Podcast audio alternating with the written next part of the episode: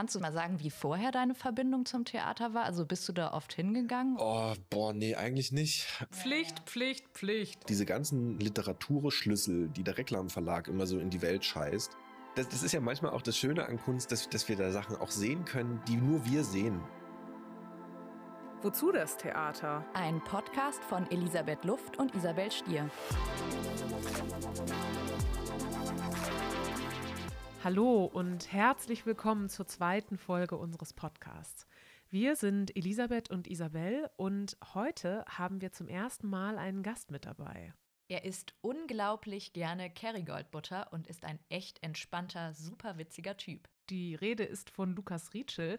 Er ist 28 Jahre alt und erfolgreicher Romanautor. Vor vier Jahren hat Lukas sein erstes Buch rausgebracht. Mit der Faust in die Welt schlagen heißt das. Da geht es um zwei Brüder, die in Sachsen in der Provinz aufwachsen und versuchen mit der Perspektivlosigkeit dort umzugehen. Der eine Bruder zieht sich dabei immer weiter in sich zurück, während sich der andere radikalisiert. Lukas hat danach noch einen zweiten Roman rausgebracht, der heißt Raumfahrer. Er schreibt aber auch Theaterstücke und gerade wird sein erstes Buch fürs Kino verfilmt. Wir freuen uns riesig, dass er unser erster Gast ist und wünschen euch jetzt viel Spaß beim Zuhören.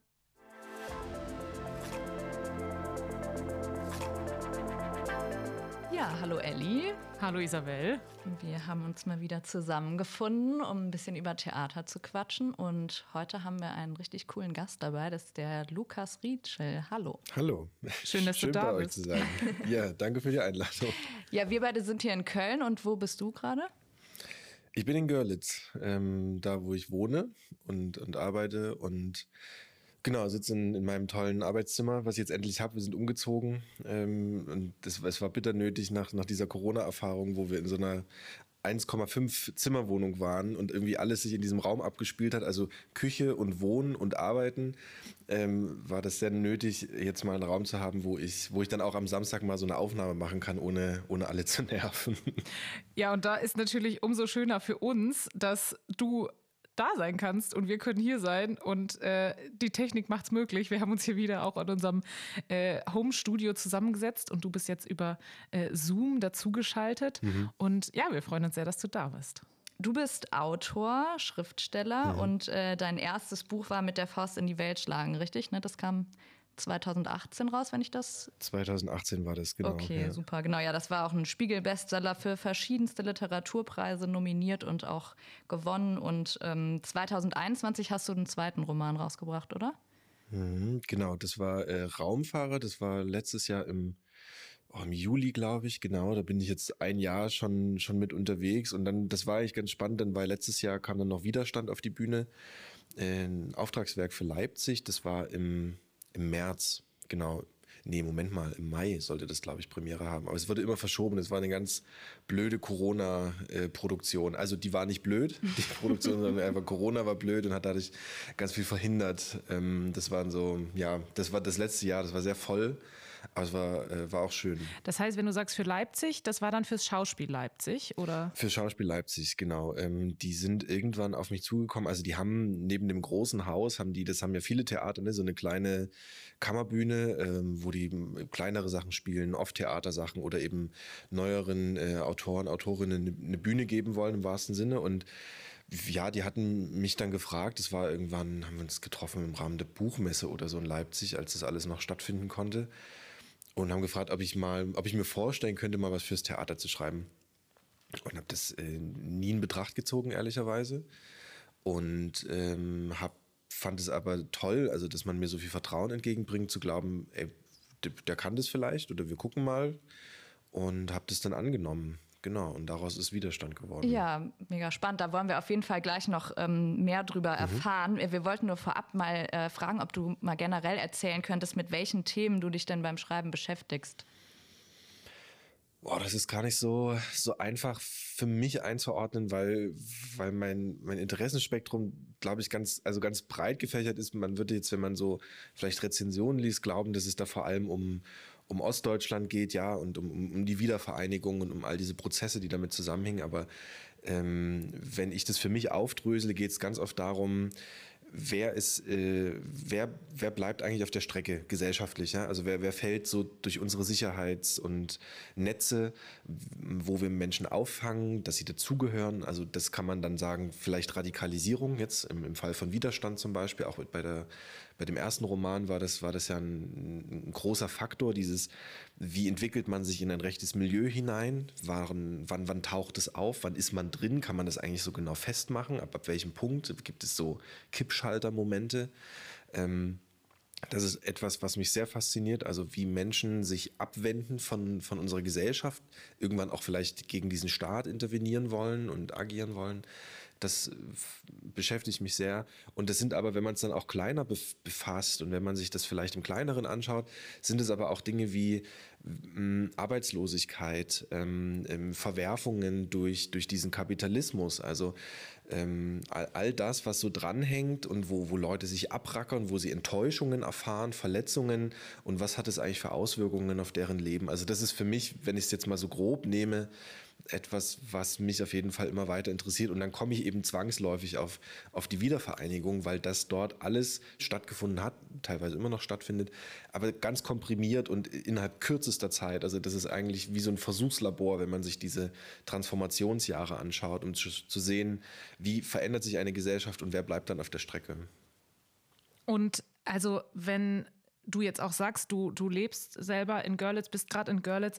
Woher mhm. kommt dann diese Faszination für dieses ganze, ja, man kann ja fast sagen, vielleicht sogar Universum, also alles, was sozusagen da dazugehört und was da passiert? Also ich habe jetzt zuletzt zum Beispiel noch eine Erfahrung gemacht. Ich war in Rostock und habe mit, mit Menschen gesprochen in meinem Alter, die aus Dresden kommen, mhm. die aus Leipzig kommen und habe gemerkt, dass das für die Themen sind, ähm, wirklich Themen aktuell sind, die für mich in Köln leben kaum eine Rolle spielen oder mir auch mhm. sogar gar nicht bewusst ja. waren, dass sie Thema sind. Hast du ein Und, Beispiel, was das für Themen sind oder was da, was da äh, die beschäftigt hat? Naja, zum einen natürlich irgendwie wirklich politische Fragen, also sozusagen konfrontiert sein mhm. mit einem, mit einer auch rechtspolitisch orientierten, mhm. mhm. äh, mit rechtspolitisch orientierten Gruppen, Familien, ähm, FreundInnen, äh, was hier sozusagen in der Intensität ich nicht kenne. Mhm. Stichwort Bezahlung, also Löhne, ähm, mhm. wie werden Städte ausgebaut oder nicht und zusehen sozusagen, wie das in, ja, zum Beispiel Köln, also im Westen, in anderen, im Westen von Deutschland, in anderen äh, ähm, Bundesländern und Städten äh, passiert und eben ganz mhm. oft auch so eine Art Ungerechtigkeit wirklich immer noch wahrzunehmen. Nicht nur, dass die Eltern einem das erzählen, die auch in Leipzig, in Dresden oder wo auch immer, Görlitz oder an anderen Chemnitz, an mhm. anderen Orten oder auch in ländlichen Regionen groß geworden sind, sondern ist auch heute noch er selber erlebend, während die Menschen aus der eigenen Generation, die an anderen Orten in, in westlicheren Bundesländern in Deutschland leben, Leben das nicht zu erleben scheinen. Ja, total. Also das ist, ähm, und es wird auch immer weiter ein Thema bleiben. Das kann man sich relativ präzise anschauen an der, ähm, an, an dem, was in, was in Deutschland vererbt wird.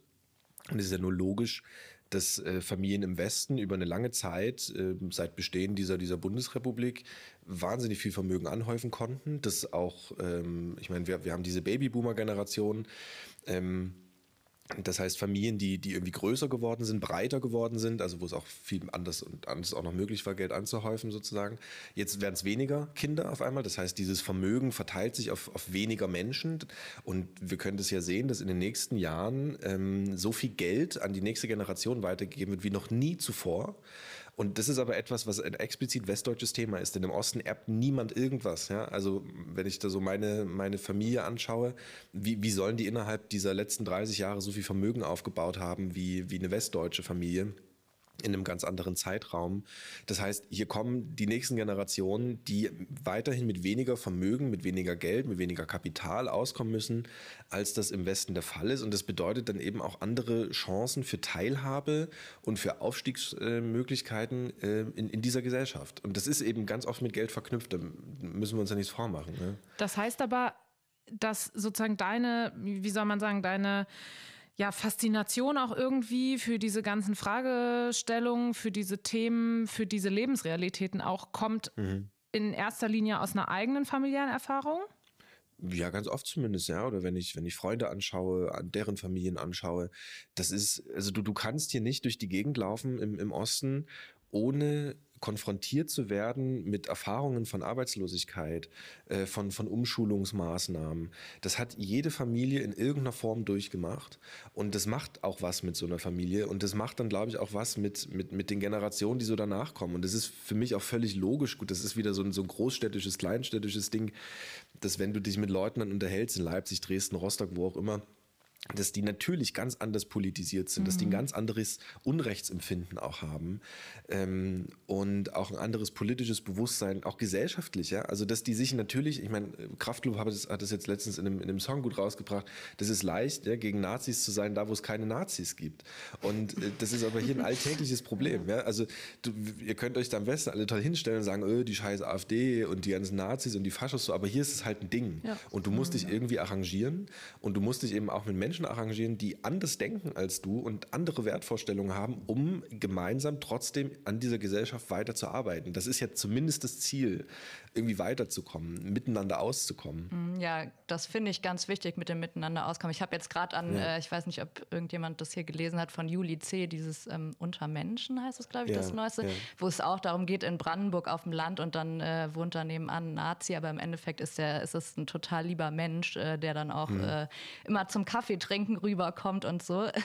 es ist irgendwie, yeah. also man muss sich halt irgendwie arrangieren ne? und das gibt es halt hier, also das ist für uns einfach nicht so die Lebensrealität in Köln, würde ich jetzt mal sagen. Genau, in Köln ist es nochmal wahrscheinlich anders. Ich meine, Dortmund hat auch ein großes Nazi-Problem und es ist auch, also ich, ich wehre mich auch dagegen zu sagen, dass der Westen kein, kein AfD- oder Nazi-Problem hat. Ne? Also ja, das ist auch so, nee, das ist so mega Fall. leicht, das ja.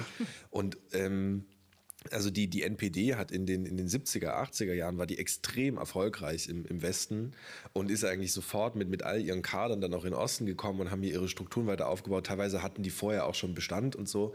Also es ist jetzt nicht so, dass, dass wir hier so, äh, der, so das schwarze Schaf der Familie sind. Ja? Und. Das, das nervt mich auch so ein bisschen in diesem Ost-West-Ding, äh, dass es für den Westen wahnsinnig bequem ist, immer so rüber zu zeigen und zu sagen, also wenn es diesen Osten nicht gäbe mit diesem Rechtsproblem, uns würde es ja viel, viel besser gehen. Ja, aber ja, ist ja mit, ist mitnichten so also ich glaube, in vielerlei Hinsicht, das war dann eben auch so meine, meine Empfindung nochmal, ähm, zu sehen, dass sozusagen die, die Freunde, die ich besucht habe, eine ganz andere Offenheit auch irgendwie hatten dadurch, mhm. ja.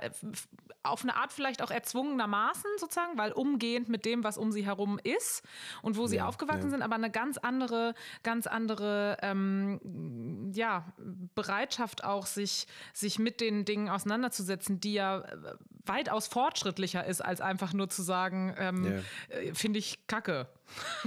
total, total.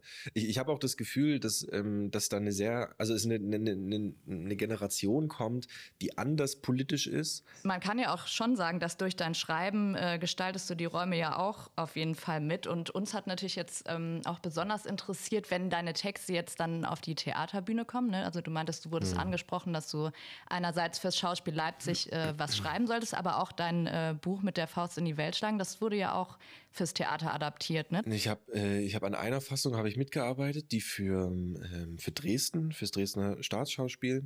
Und dann ist aber so, ähm, dann gibt es darüber hinausgehend noch die Möglichkeit für alle Theater selber mit dem Stoff umzugehen. Also jedes Theater darf auch den Roman nehmen und darf dann selber eine Fassung daraus kreieren. Die sind also nicht gezwungen, nur weil ich da an einer Fassung mitgearbeitet habe, diese dann auch zu nehmen. Also es gibt keine offizielle Theaterfassung sozusagen. Ähm, und das macht es halt ganz spannend, weil ich dadurch ganz, auf ganz vielen verschiedenen Bühnen sehen kann, hm, wie die vielleicht auch so die Schwerpunkte setzen. Ne? Mhm. Also es gibt Theater, die, die haben versucht, eigentlich den kompletten Roman abzubilden, was eigentlich unmöglich ist, ne? diese, diese 15 Jahre, die diese Geschichte spielt.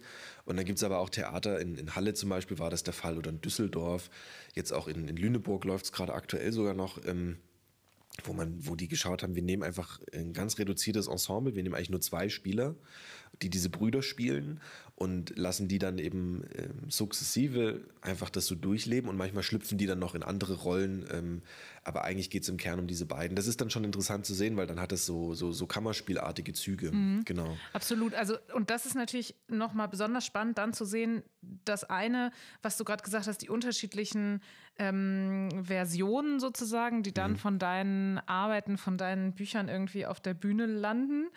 Kannst du das nochmal erzählen, wie da überhaupt so ein Kontakt entstand, wie da überhaupt so eine Möglichkeit, mhm. also so, ein, so eine, die Vorstellung entstand, hey, meine, meine Bücher könnten auf der Theaterbühne zu sehen sein und auch mhm. was das heißt für dich, mit, mit Theatern zusammenzuarbeiten. Mhm.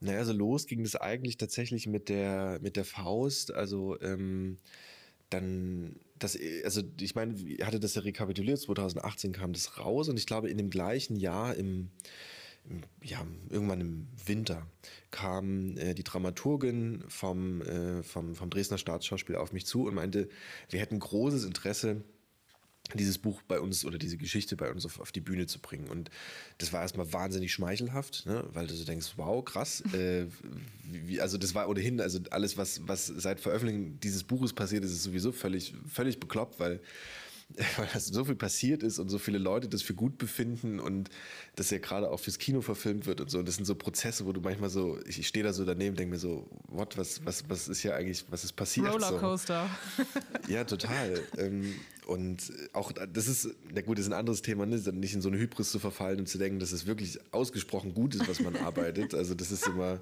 ist immer sehr leicht, es dann anzunehmen, nur, nur weil andere das so befinden. Aber es ist was anderes. Also jedenfalls kam die halt dann auf mich zu und äh, hatte auch gleich gefragt, ob ich mir vorstellen könnte, an dieser Fassung mitzuschreiben. Und für mich war das so, boah, keine Ahnung, wie man das macht. Ähm, hatte noch nie einen Theatertext geschrieben. Ähm, keine Ahnung, wie das, wie das funktionieren soll. Und dann meinte sie, naja, aber da sind ja gute Dialoge drin und das kann man ja gut verwenden und wir trauen dir zu, dass du das szenisch äh, auch umsetzen kannst. Und mir war das aber zu heiß. Also ich habe dann gesagt, ähm, ich, also Theaterinszenierung ja. Und ich würde auch an der Fassung schreiben, aber nur mitschreiben. Und dann war das eigentlich eine total fruchtbare Arbeit, wie ich das beim Theater immer wieder erlebt habe. Also das ist nicht so wie beim Romanschreiben. Ne? Du sitzt da relativ alleine und machst da so dein Ding. Und hast auch alle Möglichkeiten, das ist ja das Tolle. Also du kannst da, du kannst ja, theoretisch kann ja, können da ja Drachen auftauchen, ja, und niemand fragt danach, ist das jetzt, ist das umsetzbar? Im ja, kreativen halt, Kämmerlein, wie man sich das genau. so vorstellt wie man sich das so vorstellt. Und beim Theater ist es was anderes. Ne? Die haben natürlich eine Bühne vor Augen und dann denken die, ah, okay, kriegen wir das irgendwie hin? Und haben wir das Ensemble dafür? Und wenn wir jetzt die Figur noch reinnehmen, ist das sinnvoll? Es, es wird dann auch mitunter sehr technisch direkt, ja. Und für mich war das aber super spannend. Also wir haben eigentlich nur diesen, diesen Roman nach möglichen Szenen durchwälzt ja, und uns versucht, eine Dramaturgie zu überlegen und was man denn erzählen möchte, welche Figuren zum Beispiel unbedingt drin sein sollten und welche, welche Kapitel man möchte. Und dann haben wir das ausgedünnt und das war, das war ein, ein Riesenprozess. Und ich habe das aber als eben ne, in, in Abgrenzung zu meiner sonst sehr eigenständigen Arbeit als sehr wohltuend empfunden. Also einfach mal so in einem Team zu sitzen und dann mal gemeinsam rumzuspinnen. Und äh, das hat richtig Spaß gemacht. Und dann stand halt irgendwann eine Fassung, dann kamen dann die, die Schauspielerinnen dazu und dann sitzt man da bei so einer Konzeptionsprobe. Das heißt, ähm, man hat erst, also alle sitzen an so einem langen Tisch und lesen dann so ein bisschen, man erzählt so, was man so denkt dabei, ähm, wenn man das so liest, was einem noch so fehlt. Und auch das ist wieder sehr auch wieder so eine Teamarbeit, weil, weil viele der Spieler und der Spielerinnen vielleicht nicht einverstanden sind, die haben dann noch so Fragen, Verständnisfragen, inhaltliche Fragen. Und es ist alles so ein, so ein Riesenprozess, ja, bis dann auch noch eine Bühne dazukommt. Dann wird es ja visuell ganz stark auf einmal. Ähm, und mich hat es extrem fasziniert. Also ich fand es richtig toll, vor allem, weil da, weil da so eine, so eine visuelle Stärke natürlich irgendwie dazukommt. Und dann auch zu sehen, wie, wie das, was da geschrieben steht, umgesetzt wird, wie das von der Person gesprochen wird und wie auch die natürlich anders spricht, als ich mir das vorgestellt habe, aber das muss ja gar nicht schlecht sein, sondern die, die, bringt ja diese Person auch noch was ganz Eigenes mit rein. Und das ist, was für mich dann Theater ausmacht. Also jeder bringt so seine Vorstellungen noch mit rein. Und das heißt aber nicht, dass am Ende dieses, dieses Stück jetzt eben in Abgrenzung zur Vorlage des Romans wahnsinnig verwässert wäre oder, oder nicht, mehr, nicht mehr originalgetreu oder was auch immer, sondern das erreicht eine ganz andere Ebene künstlerischer Schaffenskraft, weil alle irgendwie ihr Bestes noch mit reingegeben haben. Okay, jetzt muss ich da mal Und, eben ganz kurz zwischen. Ja, bitte. Ja, ja, klar. Äh, ich muss jetzt gerade daran denken, ich lese ein Buch und danach gucke ich den Film dazu. Dann bin ich total enttäuscht, ja. Ja, weil meine ja, mega Gedankenwelt und meine, mein ganzes, äh, die Welt, die ich mir über Jahre erschaffen habe in meinem Kopf, während ich wahrscheinlich auch mehrfach dieses Buch gelesen habe. Wie war das für dich, als dann plötzlich da so viele Menschen dazu kamen, ihre Ideen damit reingebracht haben und dann plötzlich Bilder dazu entworfen haben? Wie, was hat das mit dir gemacht? Ne, es ist eigentlich spannend, weil das, was du erzählst, geht mir ja auch so, ne? Also, dass ich mein, ich, ich lese Texte und die, die sind dann, die gehören dann auch mir irgendwie. Ne? Also den habe ich mir zu eigen gemacht und die Figuren, die sehen für mich aus, wie das natürlich für niemanden sonst so aussieht. Also du kannst bei so einem, wenn du jetzt so einen Buchclub hast, ja, und alle lesen das gleiche Buch, aber für alle sieht diese Welt komplett unterschiedlich aus und das ist ja cool. Und ich als Autor kriege das aber gar nicht mit, wie das aussieht. Ja, ich bin ja nicht in den Köpfen meiner, meiner Leser und Leserinnen. Ich, ich weiß nicht, wie das aussieht. Und deswegen ist es für mich total toll, wenn es auf eine Theaterbühne kommt, weil dort Menschen zusammentreffen, die sich darüber Gedanken machen, wie das aussehen könnte und wie sich das anfühlen könnte und wie die sprechen könnten und äh, alle diese, diese Aspekte. Das heißt, für mich ist es, als würde ich in den Kopf von einer Leserin oder von einem Leser reinschauen, was, was ich sonst einfach nicht habe. Da wird es auf einmal aufgeschlüsselt. Und dann merke ich eben, ich habe da vielleicht Sachen reingeschrieben, die für mich wichtig waren oder die ich irgendwie für gut empfunden habe. Und das spielt aber für, für manche Leute gar keine Rolle, sondern die denken, nee, für mich war das Kapitel viel schöner. Oder ey, die Figur, die habe ich mir ganz anders vorgestellt.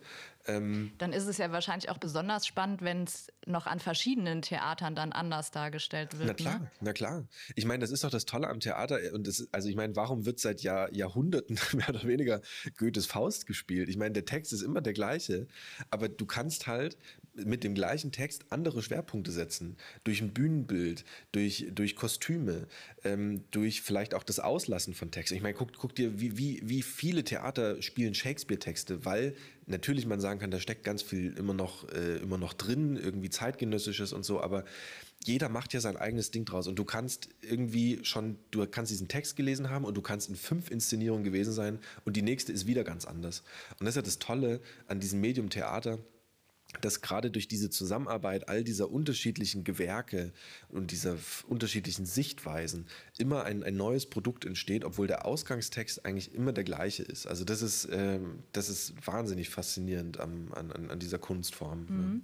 Und es ist ja jetzt so, also zum Glück geht es ja jetzt wieder, ne, Corona-bedingt, dass man ins Theater gehen kann. Du, man fährt ja dann zu einem bestimmten Ort. Spielt es denn, mhm. würdest du sagen, auch eine Rolle, wo dein Text gezeigt wird? Also wenn es jetzt ja, zum Beispiel ein Theater in einem kleinen Dörfchen gäbe, würde das dann anders wahrgenommen werden oder was meinst du? Ja, das sind wieder so zwei, zwei äh, Perspektiven, glaube ich. Also einerseits nimmt der, der Literaturbetrieb und das, also würde ich jetzt mal den Theaterbetrieb auf eine Art mit, mit zuzählen oder erstmal zusammenfassen, nimmt eigentlich wenig wahr, was, was außerhalb der Großstädte stattfindet. Das ist so das eine.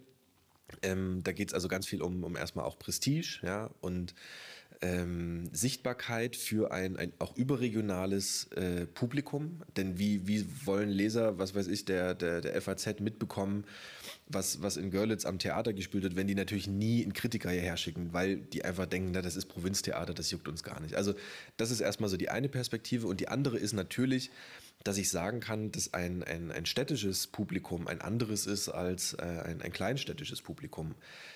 Vielleicht nicht unbedingt direkt vergleichbar, aber Klar kommen auch in der Kleinstadt eher die ins Theater, die dem Medium gegenüber offen sind, ähm, die sich selber als auch äh, vielleicht weltoffen bezeichnen würden und so weiter. Also es ist völlig klar, du erreichst natürlich nicht alle. Das ist so eine, so eine Phrase, die ja, wir in der Kultur ganz oft und gerne verwenden, aber es ist, es ist utopisch zu glauben, dass du, ähm, du AfD-Wählerinnen ähm, aus, aus, aus den Vorstädten ins Theater holst und mit irgendeiner Inszenierung konfrontieren kannst und so. Das, das, das findet einfach nicht statt, so, da müssen wir uns nichts vormachen. Ähm, und, und trotzdem ist es aber schön zu sehen, ähm, dass, ähm, dass das ein anderes Publikum ist mit einer eben ländlicheren Perspektive oder einer anderen Perspektive auf, auf Kultur, auch mit anderen Ansprüchen mhm. vielleicht an, an Theater. Mhm. Ja. Das kommt da durchaus auch mit rein. Ja, und das unterscheidet sich total. Ähm, hast, du denn, ja. hast du denn mitbekommen, dass es irgendwie, also dass jetzt deine Inszenierung oder dein, dein Stück an verschiedenen Orten anders wahrgenommen wurde? Also, dass es andere Reaktionen gab darauf, oder? Mm, auf jeden Fall. Ähm, das hängt aber wieder mit so einer Ost-West-Sache zusammen. Also es gab eine Inszenierung, ich will jetzt das Haus nicht nennen, weil das wirklich eine grauenhafte Sache war, die ich da, die ich da sehen musste. Und es wäre super unfair, äh, wenn die das jetzt, also ich meine, die werden es wahrscheinlich sowieso erfahren auf, auf Umwege, aber wissen es vielleicht auch schon. Aber das war in Westdeutschland, sehr reiche Stadt. Ähm, und ich wollte in der Pause gehen, weil ich es nicht mehr ertragen habe, wie diese Figuren waren. Und ähm, also ich weiß nicht, das war ein westdeutsches Ensemble. Und die haben aber alle auf der Bühne mit so einem ganz komischen Sächsisch gesprochen. So ein, so ein, so ein antrainiertes Sächsisch. Also das war wie so ein, wie so ein Schüler-Bauerntheater, keine Ahnung so. Das war, es war so schlimm, wirklich ganz, ganz schlimm. Und, äh, und alle jungen Männer hatten so Springerstiefel an und, und Bomberjacken und die Frauen hatten so, so Kittelschürzen und so. Und ich dachte mir, ey, das ist genau das Klischee, was ich nicht mit meinen Texten zeigen möchte. Weil alles, was ich will, ist das irgendwie aufzubrechen, das nochmal mm. ein bisschen ambivalent zu zeigen, ja. Und ihr bringt es jetzt auf die Bühne als das große Klischeestück und da ist ein westdeutsches Publikum in einem vollen Haus und die denken da jetzt, oh, na, genau so ist er ja der Osten. Genauso haben wir uns den ja vorgestellt, ja. Und dann trage ich mit meinem Text auf eine Art dazu bei, dass deren Bild bestätigt wird. Und das hat mich richtig geärgert ähm, und war bis heute, glaube ich, das, also natürlich auch aus persönlichen Gründen die schlechteste Theaterinszenierung, die ich jemals gesehen habe.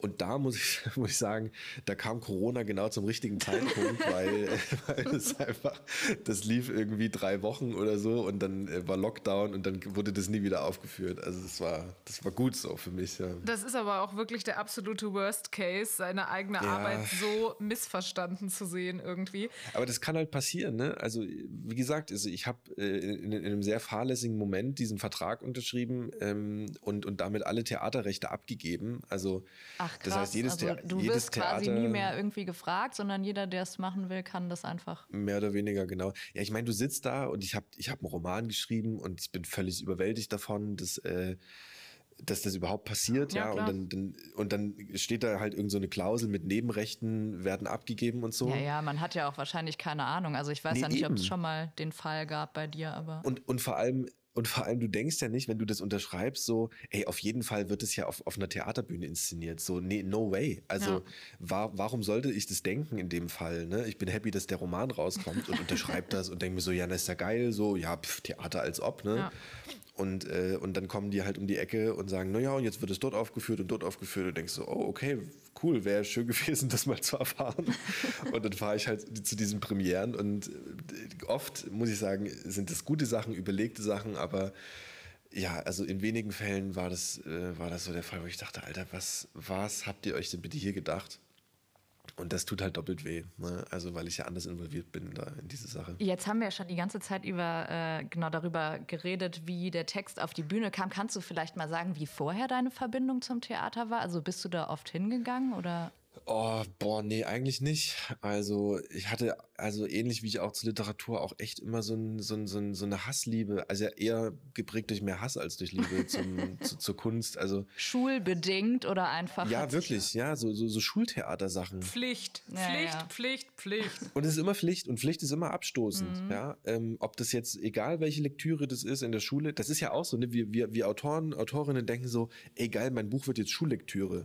und du denkst erstmal, mega ja, weil jetzt kommen ganz viele Leute. Das klingt natürlich maximal attraktiv. Klingt attraktiv, aber wenn du dir vorstellst, nee, weil egal welches Buch du Schülern und Schülerinnen hinlegst, die finden es immer scheiße. So. es ist, und, und dein Name wird für ewig gebrandmarkt sein als das Buch, was du im Unterricht lesen musstest und was richtig blöd ja. war. Ja? Und du, und du gewinnst dann nichts mehr. Also mhm. das ist so, der Verlag denkt so geil, wir verkaufen richtig viele Ausgaben und du als Autor sitzt daneben und denkst, nee, die werden nie wieder ein Buch von mir anfassen, weil mhm. die es einfach zum Kotzen fanden. Mhm. Ähm, und das war bei Theater auch so. Also, weiß nicht, wir sind da irgendwie nach, nach Spremberg oder so, glaube ich, mal gefahren und haben so eine Faust-Inszenierung angeschaut und ich glaube, also wenn ich da alleine gewesen wäre, wäre das vielleicht voll okay gewesen. Aber du sitzt ja auch in, einer, in, einer, in, so einer Gruppe da. Und wenn halt der Typ, den du cool findest, das scheiße findet, ja. dann findest du das auch scheiße. Ist ja völlig klar. Ja. Und im besten Fall danach noch eine Analyse drüber schreiben oder so. Ja, ne? na klar, ja, und, und interpretieren und so weiter. Und das ist ja, was mich so nervt an, an, dieser, an dieser Art von Kultur und auch Literaturvermittlung, dass dir gesagt wird, es gibt einen, einen richtigen Weg, ein, ein Werk zu sehen ja, und das zu interpretieren. Und da, und da sind auch diese ganzen sogenannten Literaturschlüssel, die da der Reklamverlag immer so in die Welt scheißt. so, das ist ja überhaupt nicht förderlich, weil alles, das suggeriert dir, nur wenn du das so verstehst, dann ist es richtig. Und wenn du das nicht kapierst, dann bist du einfach zu dumm für diese Literatur. Ähm, und du brauchst eigentlich immer eine Lektürehilfe und einen Literaturschlüssel, um Literatur verstehen zu können. Und das ist halt völlig falsch. Mhm. Ja? Der einzige Schlüssel ist, du liest es und wenn es dir gefällt, dann ist es gut. Und wenn nicht, dann ist es halt, dann war es das nicht. So, dann liegt es nicht am Buch, dann liegt es auch nicht an dir, dann hat es einfach nicht gematcht. Das ist völlig in Ordnung. Ja? Das heißt aber nicht, weil du die Metapher auf Seite 3 Absatz 4, ja, wenn du die nicht verstanden hast, dann hast du irgendwie das Schlüsselerlebnis dieses Textes nicht ja. verstanden. So, das ist ja Quatsch, ja. Ähm, und so vergraulen wir ganz viele Leute, also junge Menschen, äh, sich, sich mit Kunst zu beschäftigen, weil die einfach im wahrsten Sinne des Wortes für, für blöd gehalten werden. Naja, ja, weil ist ja am Theater nichts so anderes, ne? Mit den Kritiken. Wenn du so. eine Kritik liest und dann verstehst du die noch nicht mal, äh, dann traust du mhm. dich ja, oder wenn du überhaupt was davon dann mitbekommst. Aber das ist ja oft, glaube ich, auch das Abschreckende. Ne? Man denkt so, oh, Shakespeare, da sind so alte Worte drin, ich muss jetzt alles mhm. verstehen mhm. und wenn nicht, dann mhm. habe ich das ganze Stück nicht verstanden. Ja, genau, genau. Und, und dann musst du irgendwie noch den Querverweis Preis verstanden haben oder ich meine, das ist, das ist in, in jeder Kunstform ist es so, auch, auch bei der bildenden Kunst, ja, da, da taucht da irgendwo, steht da unten am, am linken Bildrand, steht da, steht da ein, ein, ein Kerzenständer, ja, und dann, dann, sagt, dann weiß der Kritiker natürlich, oh, das ist aber hier ein Verweis auf, auf bla bla bla und bla bla bla. Und wenn man das nicht verstanden hat, hat man ja das, das Werk nicht verstanden. Und ich denke mir einfach, ja, da steht halt ein Kerzenständer, gefällt mir trotzdem nicht das Bild, so. Ja, das, da kann ich noch die beste Anekdote aus dem Theater erzählen, eine Freundin hat Regieassistenz gemacht gemacht und mhm. da gab es auf der Bühne große Skulpturen von den Schauspielern. Also die waren selbst abgebildet, so fünf Meter groß. Ja, ja. Und der Regisseur war so unzufrieden mit dem Gesicht von der einen Figur, dass er in der Probe gesagt hat, ey, irgendjemand mach mal bitte einen Sack über diesen Kopf, ich kann den nicht mehr sehen. Und dann mhm. war der mhm. Sack einfach da drauf und keiner hat den mehr runtergeholt, weil die Skulptur war halt sechs Meter hoch. Und in jeder Kritik wurde irgendwas da rein interpretiert, warum man ja, das Gesicht nicht sehen kann. Und, und es ist einfach nur, weil der gemotzt hat das, das ist ja manchmal auch das Schöne an Kunst, dass, dass wir da Sachen auch sehen können, die nur wir sehen. Ja, das, das, das gehört ja auch dazu. Und du kannst dich da verlieren und du kannst da Sachen interpretieren und das ist völlig zulässig. Blöd wird's halt, wenn, wenn dir suggeriert wird, es gibt, es gibt eine Haltung oder ein, eine Lesart und, und nur die ist, ist dann ähm, möglich, um, um das zu verstehen und so. Und eigentlich ist es relativ einfach, wenn du wenn dich das nicht berührt, wenn das nichts mit dir macht, so, dann, dann ist es vielleicht nicht die Kunst für dich gewesen, dann ist es vielleicht auch keine gute gewesen, wer weiß es, ja. Ähm, ich finde, es gibt nichts Schlimmeres als so belanglose Sachen, wo du, wo du, weiß nicht, auch Kinofilme, du, du sitzt da und du guckst dir das zwei Stunden an und denkst so, das hat nichts mit mir gemacht, ich habe nicht gelacht, es hat, ich habe ich hab nichts empfunden dabei, ja. Ich hätte mir jetzt hier auch, weiß ich nicht, eine Stunde lang, äh, zwei Stunden lang die, die Brötchen in der, in, in der Warenauslage anschauen können vom, vom Bäcker nebenan. Es hätte genau das gleiche bewirkt bewirkt. Und das ist halt blöd. Wenn, wenn Kunst gar nichts bei dir auslöst, dann liegt es nicht an dir, dann liegt es einfach manchmal am Kunstwerk, aber es ist auch in Ordnung. Dann geh halt weiter und vielleicht macht es dann das nächste. Ähm, aber das ist erstmal, ist das, das die, die einzige, der einzige Zugang zu, zu Kunst bist du selber, ja, und, und wenn das was mit dir macht, dann ist es super. Dann ist natürlich die Frage, was es für dich bedeutet, dass deine Arbeit nach wie vor am Theater gezeigt wird. Also warum hm. findest du das wichtig, dass irgendwie aller Orten, oder findest du es überhaupt wichtig? Das ist ja auch die Frage, dass hm. aller Orten deine Bücher auf die Bühnen gebracht werden. Ähm, was, was meinst du, kann das bewirken? Idealerweise, auch das ist ja was, was Kunst toll kann, dass du dich mit einer anderen Welt einfach mal beschäftigst. Und dass du da reingehst, dass du da mitfühlst, idealerweise. Im schlimmsten Fall fühlst du halt gar nichts, aber idealerweise fühlst du vielleicht was und dann, dann, dann macht es was mit dir. Du beschäftigst dich mit dem Thema, du bleibst da irgendwie dran, das hat dich berührt. Ähm, du fandest es lustig, wie auch immer, du hast dich gut unterhalten gefühlt und, und das ist dann der Zugang, um, um in das Thema irgendwie reinzugehen. Das kann ja nicht, der Ansatz kann ja nicht sein, wie mich das häufig beim zeitgenössischen Theater stört, wir, wir, wir konfrontieren die Leute eigentlich mit einem, mit einem langen Wikipedia-Artikel, der dann so vorgetragen wird, so dramaturgisch und und dann schreist du das Publikum noch an, ja, und, und, und, und schreckst die so ab. Ähm, und ja, ist eigentlich ein total verlorener Theaterabend. Also für mich zumindest sind es verlorene Theaterabende. Ähm, und denn idealerweise gehst du rein, du hast eine Empfindung dabei und, und das eröffnet dir den Zugang zu einer, zu, einer, zu einer Welt, die du vielleicht vorher noch gar nicht wahrgenommen hast und, und, und, und beschäftigst dich damit und weil da irgendwie Bilder übrig geblieben sind. Das heißt, würdest du in dem Fall dann schon sagen, dass Theater irgendwie eine wichtige, ein wichtiger Ort ist oder eine wichtige Stimme ist, ähm, irgendwie in Gesellschaften oder in unserer Gesellschaft auch? Ja, na klar, na klar. Weil, weil Theater das, eigentlich kann, kann das sonst nur die Literatur ähm, noch neben dem Theater, dass du die Möglichkeit erhältst, in ein anderes Leben einzutauchen, in andere Biografien einzutauchen, eine andere Perspektive einzunehmen und das, und das vor allem auch zu empfinden. Also im Roman ist es manchmal noch leichter, weil du gehst mit Figuren mit, ja, du leidest mit denen und du findest das, du, du findest das ganz schlimm, wie die, wie die sich entwickelt hat und so weiter. Und beim Theater kannst du das ja auch und du, und du, du siehst dann dann Menschen vorne stehen und der spielt das und du bist voll dabei und denkst so krass, ähm, ich, ich fühle das voll, ja, um das jetzt mal so, so, so, so platt zu sagen. Ähm, und, und dadurch hast du die Möglichkeit einzutauchen in eine Welt, die dir vorher noch gar nicht äh, offen stand. Und das ist etwas, was, was Theater herausragen kann.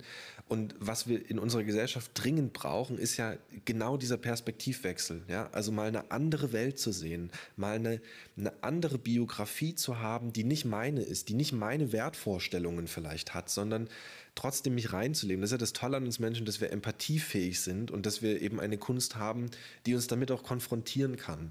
Und ähm, das, das ist das Herausragende am, am Theater, da also einen Menschen stehen zu sehen, wie der da spielt und du bist voll dabei und du fühlst das mit dem, mit dieser Person. Und das ist, also das ist irre. Zuletzt war das bei mir so ein Moment, da waren, das waren die, die Probenarbeiten zu, zu Widerstand und das, äh, das war halt noch so der Plan, ne, dass das eine, also ich, ich sag mal, eine normale Theateraufführung werden soll. Am Ende wurde das dann so ein Corona-bedingter Theaterfilm, mehr oder weniger.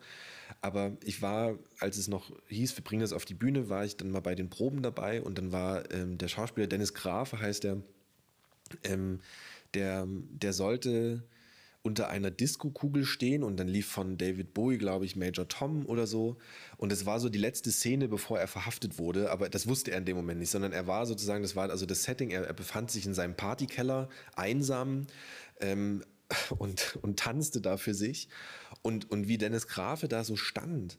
Und dann ging die Musik so an und wurde immer lauter. Und dann hat er sich dazu bewegt. Und ich dachte mir, ich bin voll bei dir. Und du, du sagst gerade gar nichts, aber wie du dich bewegst und wie diese Musik dazu passt. Und der hat das so großartig gespielt, dass ich, also ich hätte dem stundenlang dabei zugucken können ähm, und habe das extrem mitgefühlt, diese, diese Figur und alles, was da drin steckte. Es war schade, dass das danach nicht auf, auf eine Bühne kam, dass man das nicht sehen konnte, aber mhm. das war wieder so ein Moment, wo ich einfach gemerkt habe, ey, das, das ist halt Theater. So. Ja, da kann sich so eine ganz andere Intensität irgendwie entwickeln, ne? das was ja, übergreifen ja. kann. Aber du, also du hast ja äh, vorhin gesagt, dass du vorher dann gar nicht ins Theater gegangen bist eigentlich, oder? Bevor, darauf ja. wollte ich nur noch mal zurückkommen, weil wir ja auch Stimmt, ein, bisschen ein, bisschen versuchen wollen, irgendwie ein weil oft ist ja noch so ein Bild vom verstaubten alten Theater und äh, es ist eh mhm. langweilig, mhm. gerade wenn man es in der Schule so erlebt hat. Hast du denn irgendeine Idee, wie sich das vielleicht noch ändern könnte oder wie es vielleicht in der mhm. Zukunft noch ja mehr ein Ort für alle werden könnte. Ich glaube, dass, dass wir uns vielleicht auch von diesem Ortsgedanken ein bisschen verabschieden müssen. Ich glaube, dass Theater viel häufiger dahin gehen sollten, wo, wo die Leute sowieso schon sind und mit denen auch äh, interagieren. Also, dass man ich erlebe das jetzt in Dresden, da hat ein befreundeter Schauspieler das so angeleiert, der macht dann eigentlich wie so eine Art Rollenspiele. Der, der gibt sich als eine Art Mensch aus der Zukunft aus. Ähm, und, und geht dann in so, in so Schulklassen oder geht in so Altenheime und, und spielt dann also, als wäre er gerade in der Vergangenheit gelandet. Und, und, dann sieht er halt dann irgendwie, ne, dann holt er so ein, so, ein, so ein Teenie, holt dann irgendwie sein Handy raus und dann sagt er, ach krass, das sind also noch diese alten Smartphones, da habe ich, ja, hab ich ja nur von gehört. Ne? Also um das jetzt mal so als, als Setting zu etablieren und dann unterhalten die sich und dann fangen die an, mit dem zu spielen und zu interagieren. Und das ist, das kann eben auch Theater sein, Leute einfach reinzuholen und, und denen auch die Möglichkeit zu geben, vielleicht selber auch eine Rolle anzunehmen. Und überhaupt dieses, dieses Spiel wieder, wieder reinzubringen und dadurch auch eine Leichtigkeit reinzubringen in unsere Gesellschaft, die manchmal so, wir sind ja manchmal so ernst, ja, und dann ähm, ist unsere Vorstellung, wir gehen oder in vielen Theatern die Vorstellung, wir, wir gehen in diesen Ort, ja, und dann macht man sich noch schick, ja, und dann bekommt man da so ein Thema serviert. Ähm, und dann darf man, man nicht zugeben, Thema dass man irgendwas nicht verstanden hat oder richtig, falsch verstanden. Richtig, genau. Und dann wird man da angeschrien und dann sind die alle nackig, ja. Und dann denkt man so, what, was, was, was passiert denn hier gerade? Was war das denn schon wieder, ja? Ähm, und es ist auch okay, wenn das stattfindet, ja. Also es gibt ja auch so ein, so, so ein sehr avantgardistisches Publikum, das man damit irgendwie noch beeindrucken könnte. Aber es gibt eben auch ganz viele, die vielleicht eben noch nie im Theater waren und schlechte Erfahrungen haben und für die, und dafür müssen wir uns vorstellen, Theater bedeutet immer erstmal Spiel und, und etwas Spielerisches auch wieder zu kultivieren, das halte ich für ganz wichtig und das aber nicht nicht vorauszusetzen, dass alle dann in diese altehrwürdige Institution kommen, sondern dass sich das auch ein bisschen aufbricht. Und da sehe ich ganz große Chancen, dass das funktionieren kann. Aber ich meine, das sind auch Diskussionen, die haben wir in der Literatur auch, ja. Also dieses, oh, die Teenager lesen weniger Bücher, die hängen ja nur noch am Handy rum. Das ist ja, also da muss man aufpassen, dass man nicht dann klingt wie so ein, wie so ein FAZ-Leitartikel irgendwann. ähm, das, das ist dann irgendwie so alles, ist, ist so ganz schlecht und die Jugend ist verkorkst und so weiter. Ich meine, also seitdem es Bücher gibt und seitdem es Theater gibt, ringen diese Medien damit, ähm, ihr, ihr, Publikum zu erreichen. Und immer wieder steht es vor, vor äh, existenziellen Krisen, ja. Und immer wieder ist es kurz vorm, vom Untergang, ja. Und dann geht es ja doch irgendwie weiter. Also ähm, wichtiger ist eigentlich zu sagen, auch an so eine Politik adressiert, Leute, gebt diesen Orten Geld, gebt ihnen langfristige Perspektiven, damit die auch was entwickeln können. Ich sehe das ja hier in, in Görlitz. Ne? Wir, haben so ein, wir haben so eine Zweiteilung des Theaters, Zittau-Görlitz. Görlitz haben wir das Musiktheater und in Zittau ist das Schauspiel. Ähm, und jedes Jahr, bei jeder Haushaltsdebatte wird wieder gekämpft, dass das Theater weiter, weiter arbeiten kann. Ja? Und das, ich meine, was ist das für eine Perspektive? Ähm, das ist etwas, was mich einfach, also da, da braucht es viel, ein viel besseres Verständnis für, was Theater und Kunst eigentlich leistet, politisch. Und das wird ja schwerer jetzt durch diese ganzen immer noch Corona- und Kriegsauswirkungen finanziell. Aber das sind Orte, die wir dringend brauchen. Umso wichtiger ist natürlich auch irgendwie, dass, dass wirklich die Türen eingerannt werden. Ja, ja, klar. Vielleicht so als abschließende Frage und als Ausblick irgendwie mhm. auch. Was würdest du denn sagen, warum es wichtig ist, gerade im Moment, auch in der politischen Situation, warum es wichtig ist, ins Theater zu gehen. Ich finde Unterhaltung einen total legitimen Aspekt. Ja, ich finde auch Zerstreuung total legitim. Und leider gibt es da viel zu wenige Theaterkomödien und, und wenn, dann kennt man die alle schon und, und hat die irgendwie schon tausendmal gesehen, aber dann trifft man sich da und, und hat einfach einen schönen Abend. Und das ist voll okay, auch in diesen Zeiten. Und das ist dann eben auch in Ordnung, äh, wiederum wie schwere Stücke reinzubringen, Drama reinzubringen. Ähm, und eben, was ich vorhin schon meinte, einfach die Perspektive zu öffnen, zu zeigen, ich, ich koch, köchel nicht immer in mein, mein eigenes Süppchen, sondern da gibt es ganz viele, die haben auch ihre Probleme und ihre Päckchen zu tragen und da so diese Perspektive zu weitern, diesen Blick zu weiten. Dafür ist Kunst generell Theater Literatur nochmal insbesondere total wichtig. Du gehst dann da raus und dann sprichst du mit den Leuten, mit denen du gekommen bist, oder manchmal bist du auch alleine dort und sprichst halt mit, mit, mit zufälligen Theaterbegegnungen. Das ist ja auch so schön. Du triffst ja immer auch Menschen da und da unterhältst du dich darüber. Und das ist auch etwas, was nur Kunst kann, dass du über etwas, was du gesehen hast, anknüpfen kannst an deine eigene Lebensrealität. Ja? Also Politik fordert es so oft ein und es gibt so viele Debattenformate und dass wir alle miteinander reden sollten und so. Ja, aber ich meine, setz mal Leute in den Raum und sag mal, jetzt redet man miteinander. Also das, das kann ja nicht funktionieren, sondern du brauchst halt einen Aufhänger. Und der Aufhänger ist dann dieses Theaterstück, ist dieser Kinofilm, ist dieses Buch und dann redet man kurz darüber und dann entwickelt sich aber eine eigene Story und dann erzählt man über sich selber, über seine eigene Biografie. Und auf einmal schafft man, schafft man so, ein, so ein Miteinander dadurch. Das ist ja zum Glück jetzt auch wieder so möglich, wie man es mhm. gewohnt ist. Und äh, genau. Ja, wir bedanken uns ganz herzlich bei dir, lieber Lukas, für das tolle Gespräch. Ja, ich, ich hoffe, ich habe nicht so viel, ich, ich neige manchmal dazu, so, so wahnsinnig viel zu monologisieren. so Deswegen haben wir dich doch eingeladen. Wir wollen ja hören, was dich umtreibt. Go into, ja genau. Und, und, und manchmal äh, äh unterbrecht mich so. okay. Vielen Dank, dass du da warst. Ja, danke für die Einladung. Thank you.